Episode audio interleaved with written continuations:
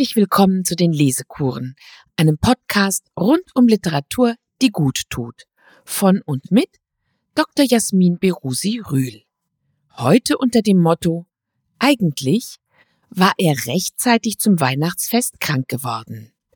Teil 2 zu Weihnachtsgeschichten und Weihnachtsbriefe von Andreas Rühl, Guy de Maupassant und Rosa Luxemburg. Im ersten Teil dieser Weihnachtslesekur haben Sie ein Stück der Kurzgeschichte Un Réveillon von Guy de Maupassant gehört und zwei weihnachtliche Briefe von Rosa Luxemburg.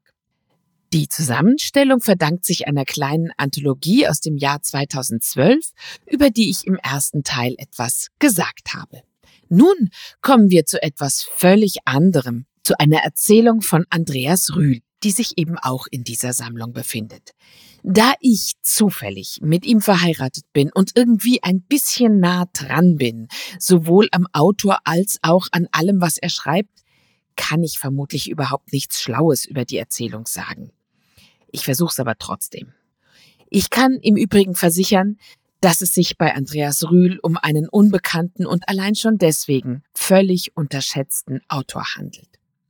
Wir lesen gleich eine Geschichte, in der, wie auch in Walter Benjamins Erinnerungsbild, von dem ich im ersten Teil sprach, ein Engel vorkommt. Das ist natürlich ein ganz anderer Engel, aber doch ein Engel. Ich sollte betonen, ein Engel, denn kaum sieht man seine erste Erzählung abgedruckt, steckt schon im Titel ein Tippfehler. Im Buch steht nämlich gedruckt die Engel des Herrn und das hat keinen Sinn. Der eigentliche Titel lautet also Der Engel des Herrn, eine Weihnachtsgeschichte. Und die lese ich jetzt ganz und an einem Stück. Es ist eine Welturaufführung und Ähnlichkeiten mit lebenden Personen sind nicht unbedingt nur zufällig. Im Anschluss an die Lesung schauen wir uns die Geschichte etwas näher an. Der Engel des Herrn, eine Weihnachtsgeschichte von Andreas Rühl. Marion fuhr mit dem Wagen auf dem Nachhauseweg nicht schneller als 40 kmh. Sie saß stracks aufrecht im Sitz, das Kinn knapp über dem Lenkradkranz, ihre Nase berührte fast schon die Windschutzscheibe. Ich sehe nichts, rein gar nichts. Dirk schwieg. Ich bin ja auch nachtblind, was du weißt. Ich sollte bei Dunkelheit gar nicht fahren, auch wenn kein Schnee liegt und man unten und oben nicht mehr unterscheiden kann. Wer weiß, ob wir überhaupt noch auf der Straße sind.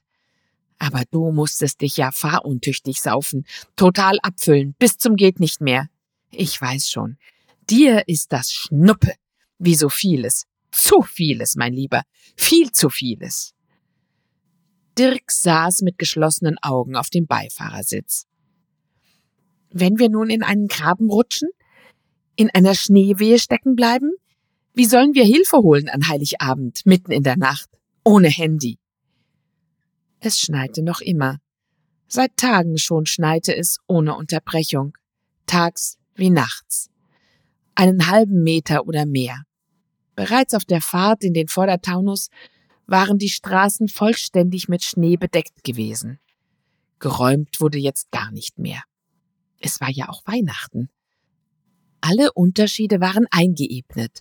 Wald, Wiese, Straße, Feld, alles gleich weiß und eines, und damit war alles nichts. Wie konntest du nur so verantwortungslos sein und dein Handy im Büro liegen lassen? Dirk hatte das Teufelsgerät absichtlich im Büro gelassen. Marion selbst hatte ihm dazu geraten. Um mal richtig durchzuschnaufen, hatte sie gesagt, um mal total abzuschalten.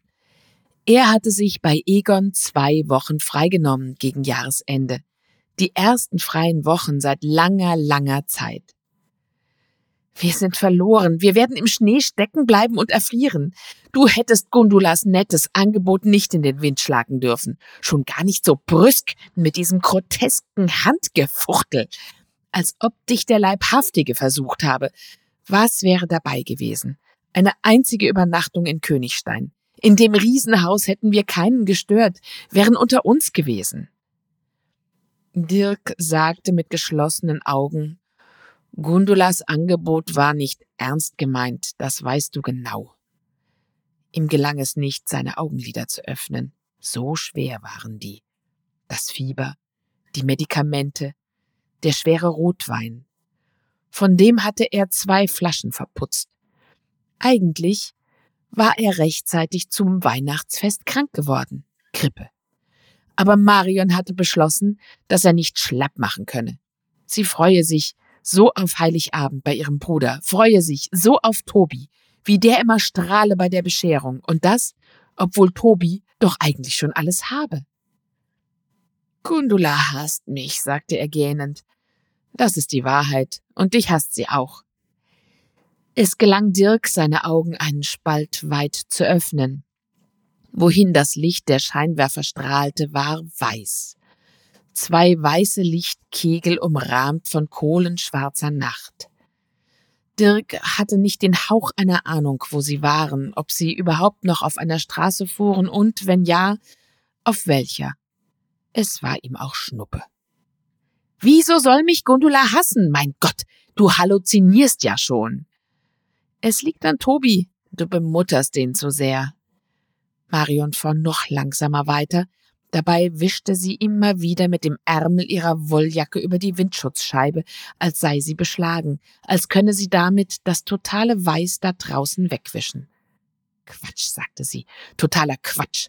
Gundula ist doch nicht eifersüchtig. Ich benehme mich Tobi gegenüber wie eine ganz normale Tante. Ja, genau, rief Dirk und versuchte, so gut es eben ging, höhnisch aufzulachen. Was gibt es da zu kichern? Nimm dir lieber ein Beispiel an mir. Ich pflege meine familiären Beziehungen mit Sorgfalt und Bedacht. Du hast doch gesehen, wie wichtig das ist, wie die Familie einen stützt und auffängt, wenn es nicht mehr weitergeht. Dirk wurde von einer sanften Hand immer tiefer in den Sitz gedrückt. Er lag schon mehr, als dass er saß. Jetzt ärgerte er sich, dass er nicht noch eine Flasche vom Roten mitgenommen hatte, als Wegzehrung. Bei dem Tempo konnte es noch gut zwei Stunden dauern, bis sie wieder zu Hause waren.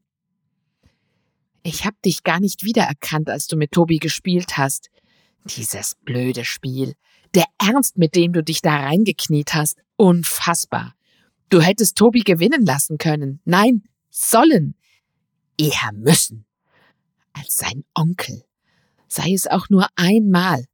Ausgerechnet an Heiligabend aber musstest du damit anfangen, das Siegergehen in dir zu entdecken. Ich dachte immer, für solchen Ehrgeiz bist du dir zu fein. Marion quiekte. Es sollte wohl ein Lachen sein. Hast du eigentlich nicht gemerkt, wie sauer der Egon war? fuhr sie mit tieferer Stimme fort, und zwar sauer auf dich. Und wenn, flüsterte Dirk. Ja, richtig sauer war der. Ich muss dich doch nicht erinnern, dass es nicht Egons Wunsch und Wille war, dich aufzufangen und zurück in sein renommiertes Büro zu holen, und gemusst hätte er schon gar nicht. Dirk röchelte. Er hoffte, dass dieses Röcheln nach echter Einsicht, Demut und Dankbarkeit klang. Dirk hatte in der Tat nach dem Studium in Egons Architekturbüro angefangen. Fünf Jahre lang hatte er für Egon die Drecksarbeit gemacht. Den Laufburschen hatte er gegeben. Dann war er ausgestiegen, hatte sich selbstständig gemacht. Er war voller Ideen gewesen. Aber der Markt hatte nichts wissen wollen von seinen Ideen. Der verdammte Markt hatte ihn abgestoßen, zerquetscht. Vielleicht hätte er von dem, was er verdiente, durchaus leben können. Dirk hielt sich für bescheiden. Aber Marion hatte andere Anforderungen an das Leben. Nun gut. Dank Marions Zureden hatte ihn Egon wieder angestellt. Insoweit hatte sie recht. Egon hatte ihn sozusagen gerettet. Was hast du dir dabei gedacht, Tobi, deinen einzigen Neffen, den einzigen Sohn deines Chefs und Stammhalter noch dazu, so zu piesacken, so zu enttäuschen, so zu demütigen und zu, zu erniedrigen, ja, erniedrigen, einen Zehnjährigen, der eigene Onkel. Ich habe nur dieses Rennspiel gespielt und gewonnen. Ich war einfach der Bessere. Ich werde doch wohl auch mal gewinnen dürfen, oder? Dirk riss für einen kurzen Moment die Augen auf. Er sah den Tod. Eine bleiweiße Gestalt, die auf ihn zuschwebte. So schlimm sah der Tod im Grunde gar nicht aus. Irgendwie erinnerte er Dirk sogar an Tom Wolfe, nur dass dem Tod vermutlich jeder Sinn für Ironie abging. Gundula hat in der Küche beim Abwasch sogar geheult. Mindestens zehn Sitzungen beim Psychologen seien nötig, um danach bei Tobi wieder Selbstbewusstsein aufzubauen. Das Selbstbewusstsein nämlich, dass dessen eigener feiner Onkel Dirk an Heiligabend zugrunde gerichtet und zerbrochen habe. Dieser Vorwurf trifft mitten ins Schwarze, mein Lieber. Wie ein Elefantenbulle hast du gewütet und das Seelchen deines eigenen Neffen gnadenlos blattgetrampelt. Das ist doch die Wahrheit. Du hast uns das schöne Weihnachtsfest nicht zum ersten Mal übrigens ruiniert. Dirk huschte ein Lächeln über das Gesicht. Nach dem Essen hatte ihn sein Neffe gefragt, ob Onkel Dirk mit ihm an der neuen Xbox spielen wolle. Das Ding hatte ihm Marion geschenkt. Er übrigens, gegen den Rat seiner Ehefrau, alle sechs Bände der durch die Wüste Romane Karl Mays. Aber das war auf Ablehnung gestoßen bei Gundula. Karl May, der sei doch Rassist gewesen. Und durch die Wüste sei laut FAZ nichts als ein islamophobes Machwerk. Egon hatte ihn belehrt. Tobi vertrage keine so dicken Bücher. Er leide an ADHS, wie Dirk doch wisse. Darauf hatte Gundula eingeworfen, der neue Heilpraktiker habe das sicher bald im Griff. In dem Moment hatte Dirk damit begonnen, die zweite Flasche von diesem sauschweren Rotwein zu leeren. Den Wein hatte ein zufriedener Kunde aus Frankreich, den Dirk betreut hatte, dem ganzen Team geschenkt. Aber Egon hatte sich alle drei Kisten zu seinem BMW tragen lassen. Zu Weihnachten gab es dann für alle Mitarbeiter ein immerhin handsigniertes Foto Egons als Geschenk, das den bei der Verleihung eines Architektenpreises zeigte. Und für jeden eine Flasche Pinot. Offenbar aus dem Supermarkt. Egon war berühmt, galt als der größte und kreativste Architekt Deutschlands. Er war ein kompletter Idiot. Dies, dachte Dirk, scheint sich zu bedingen. Widerwillig hatte er schließlich zu Tobi okay gesagt und war mit dem Rotweinglas zum Fernseher gegangen. Er hatte sich von seinem Neffen die Bedienknöpfe des Steuergeräts der Xbox erklären lassen. Tobi tat so, als wüsste er alles über die Xbox. Er war wohl stolz darauf gewesen, seinem Onkel zeigen zu können, was er alles über die Xbox bereits wusste. Tobi schien Dirk unbegreiflicherweise zu mögen. Vermutlich deshalb, weil der Instinkt dem Jungen sagte, dass Dirk in seiner Kindheit ein ähnliches, wenn auch genau entgegengesetztes Schicksal erlitten hatte wie er. Tobi wird alles in den Schoß fallen, weil er ein Stuck war, Egons Sohn. Und damit Kraftgeburt ein Vordertaunus privilegierter. Jetzt war der schon zehn. Doch lesen konnte der nur, wenn er einen Finger zur Hilfe nahm. Die Hoffnungen Gundulas, dass er sich nur um eine Legasthenie handeln könnte, hatten sich zerschlagen. Seitdem vermuteten die Stucks ADHS. Aber die Psychologen sagten, das sei nicht der Grund dafür, dass Tobi nicht mitkomme in der Schule. Sie hatten ihn rechtzeitig auf ein Internat getan. Ein sehr teures Internat. Das Abitur war Tobi auf diese Weise so oder so sicher. Irgendwo aber, dachte Dirk, gibt es einen anderen, begabteren Jungen, der nicht Stuck heißt und dem Tobi seinen rechtmäßigen Platz im Leben wegnehmen wird.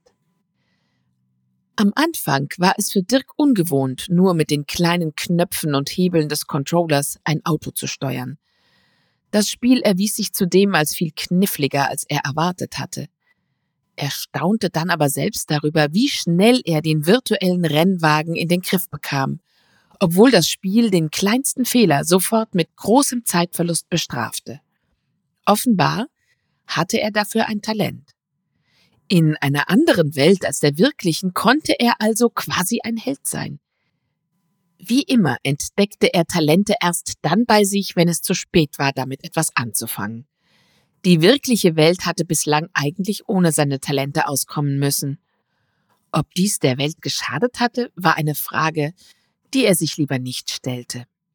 Trotz eineinhalb Flaschen Rotwein und inzwischen sechs Tabletten Paracetamol gelang es ihm, den sogenannten Rennwagen mit teuflischer Sicherheit um den verwinkelten Kurs zu lenken, so als habe er darin seine Bestimmung gefunden. Er wurde dabei Runde um Runde immer schneller und schneller. Bald schon fuhr er Tobi mit Leichtigkeit weit davon. So sehr der sich auch ins Zeug legte. Der Junge war völlig chancenlos gegen ihn. Nach jedem verlorenen Rennen warf der kleine Stuck wutentbrannt das Steuergerät auf den Boden, stampfte mit den Füßen und schimpfte auf das Scheißspiel, das nicht richtig funktioniere. Schließlich verlor Tobi kreinend und weinend vollends die Lust, lief zu Marion und flehte seine Tante an, das kaputte Spiel wieder mitzunehmen. Sie solle ihm etwas anderes schenken, etwas, das ihm Spaß mache. Es war ekelhaft, wie du dir mit diesem edlen und teuren Rotwein die Lichter ausgeschossen hast. Wie ein Penner, zischte ihn Marion an, während sie abermals versuchte, die Scheiben vom weißen Schleier zu befreien, der ihr die Sicht nahm. Dabei hattest du mir heilige Eide geschworen, nüchtern zu bleiben. Sie tat, als müsse sie gleich weinen.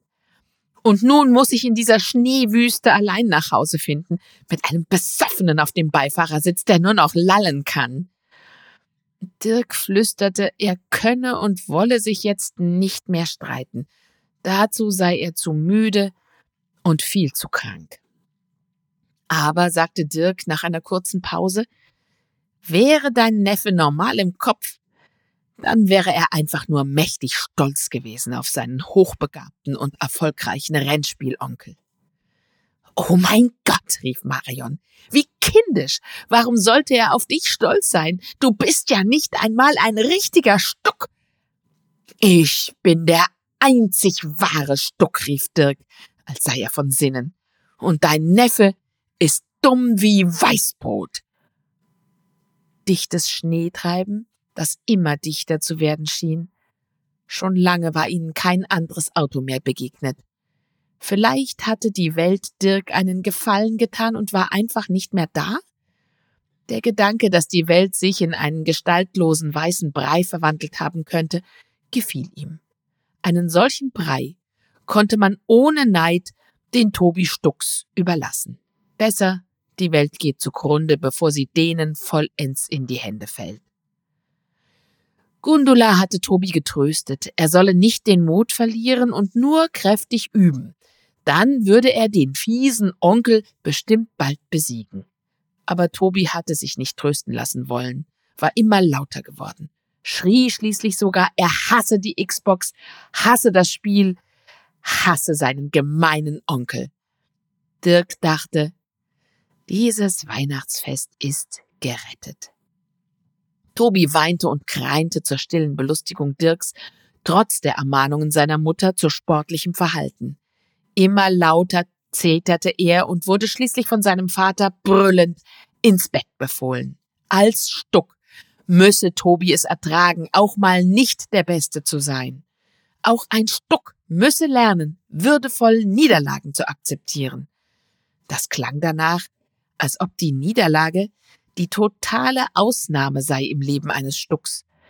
Der schlechte Verlierer erniedrige sich selbst, hatte der preisgekrönte Architekt gerufen, und irgendwie hatte Dirk den Eindruck, damit habe Egon gar nicht Tobi gemeint, sondern ihn, Dirk. Du bist ja völlig wahnsinnig, rief Marion und trat auf die Bremse.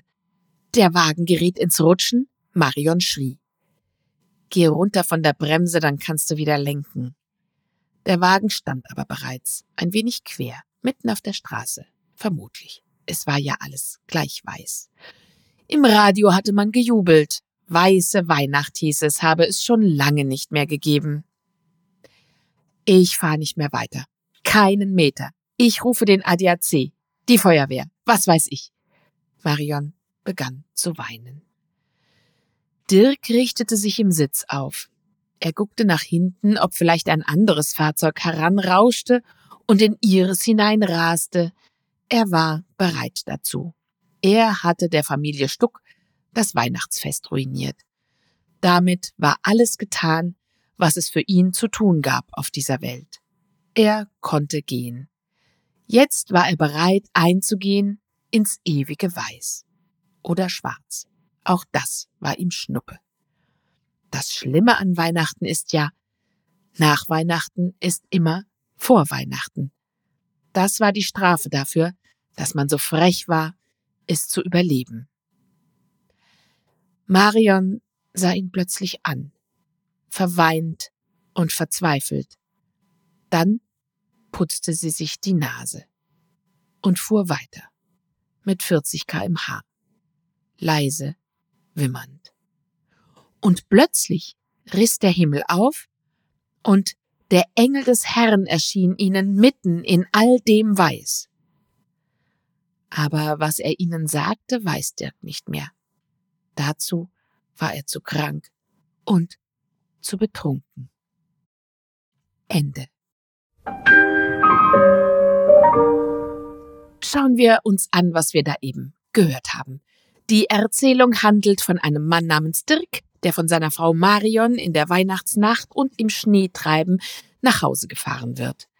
Man hatte Heiligabend bei seinem Schwager, seiner Schwägerin und seinem Neffen im Vordertaunus verbracht und ist nun dabei, sich im nächtlichen Weiß der Nacht zu verirren. Die Geschichte dieses Weihnachtsabends entrollt sich in Dirks Erinnerungen, angeregt durch Marions Vorwürfe gegen ihn, der fahruntüchtig betrunken ist und wegen seiner Grippe unter Medikamenten steht. Andreas Rühl möchte die Erzählung als eine Art Weihnachtssatire verstanden wissen, als Komödie oder als Posse. Wenn Ihnen daran gar nichts lustig oder komisch vorkommt, dann hat entweder Rühl sein Ziel verfehlt oder Sie teilen nicht dieselbe Art von Humor. Gerade und ausgerechnet am Fest der Liebe, der Familie und des Friedens finden in Deutschland die unangenehmsten Familienzusammenkünfte statt. In Amerika ist das an Thanksgiving. Man muss bei der angeheirateten Familie einrücken und damit letztlich bei der gegnerischen Familie. So ergeht es Dirk auch. Er muss am Weihnachtsabend zum Bruder seiner Frau, Egon Stuck, mit dem er auch noch beruflich zusammenarbeiten muss, und zwar deshalb, weil Dirk als Selbstständiger gescheitert ist. Er ist gezwungen, sich selbst korrumpieren zu lassen, indem er bei seinem Schwager Egon Stuck unterkriecht, einem erfolgreichen Architekten, den Dirk für einen Idioten hält. Während Dirk und Marion offenbar keine Kinder haben, haben Egon und seine Frau Gundula Tobi. Tobi ist zehn. Dumm, aber eben ein Stuck. Und damit privilegiert.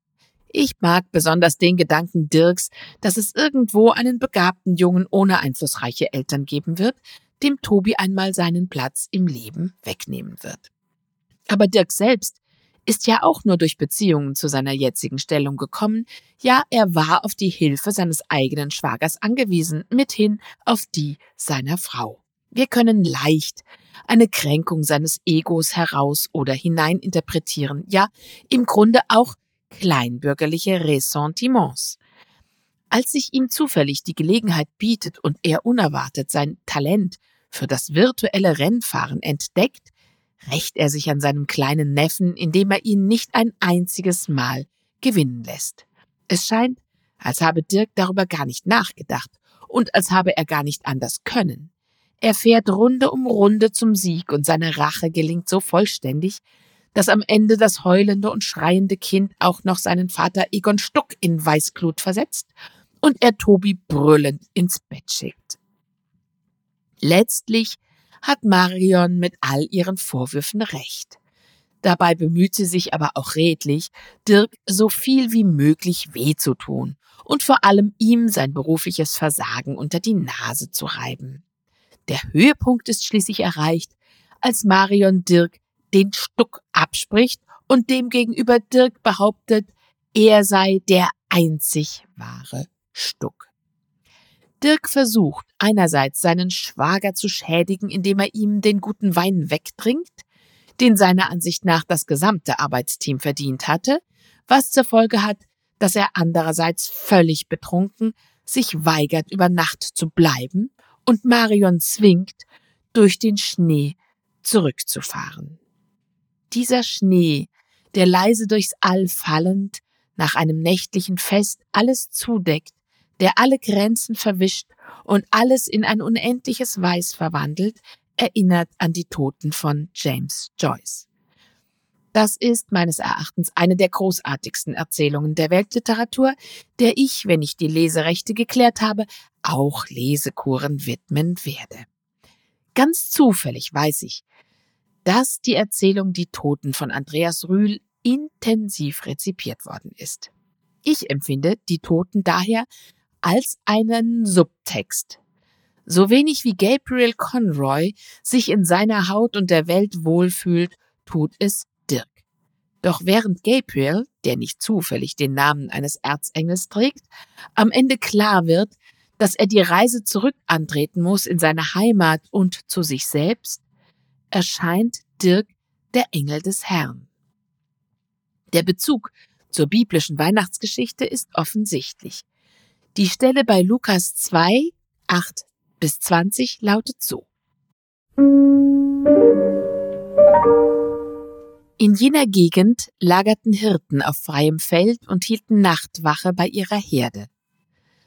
Da trat der Engel des Herrn zu ihnen, und der Glanz des Herrn umstrahlte sie. Sie fürchteten sich sehr. Der Engel aber sagte zu ihnen, Fürchtet euch nicht, denn ich verkünde euch eine große Freude, die dem ganzen Volk zuteil werden soll. Heute ist euch in der Stadt Davids der Retter geboren. Er ist der Messias, der Herr, und das soll euch als Zeichen dienen. Ihr werdet ein Kind finden, das in Windeln gewickelt in einer Krippe liegt.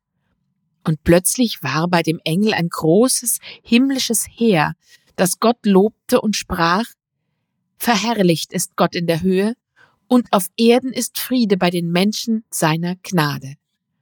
Als die Engel sie verlassen hatten und in den Himmel zurückgekehrt waren, sagten die Hirten zueinander, Kommt, wir gehen nach Bethlehem, um das Ereignis zu sehen, das uns der Herr verkünden ließ. So eilten sie hin und fanden Maria und Josef und das Kind, das in der Krippe lag.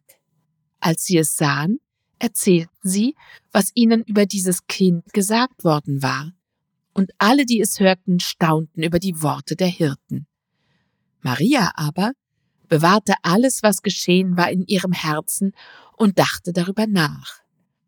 Die Hirten kehrten zurück, rühmten Gott und priesen ihn für das, was sie gehört und gesehen hatten, denn alles war so gewesen, wie es ihnen gesagt worden war.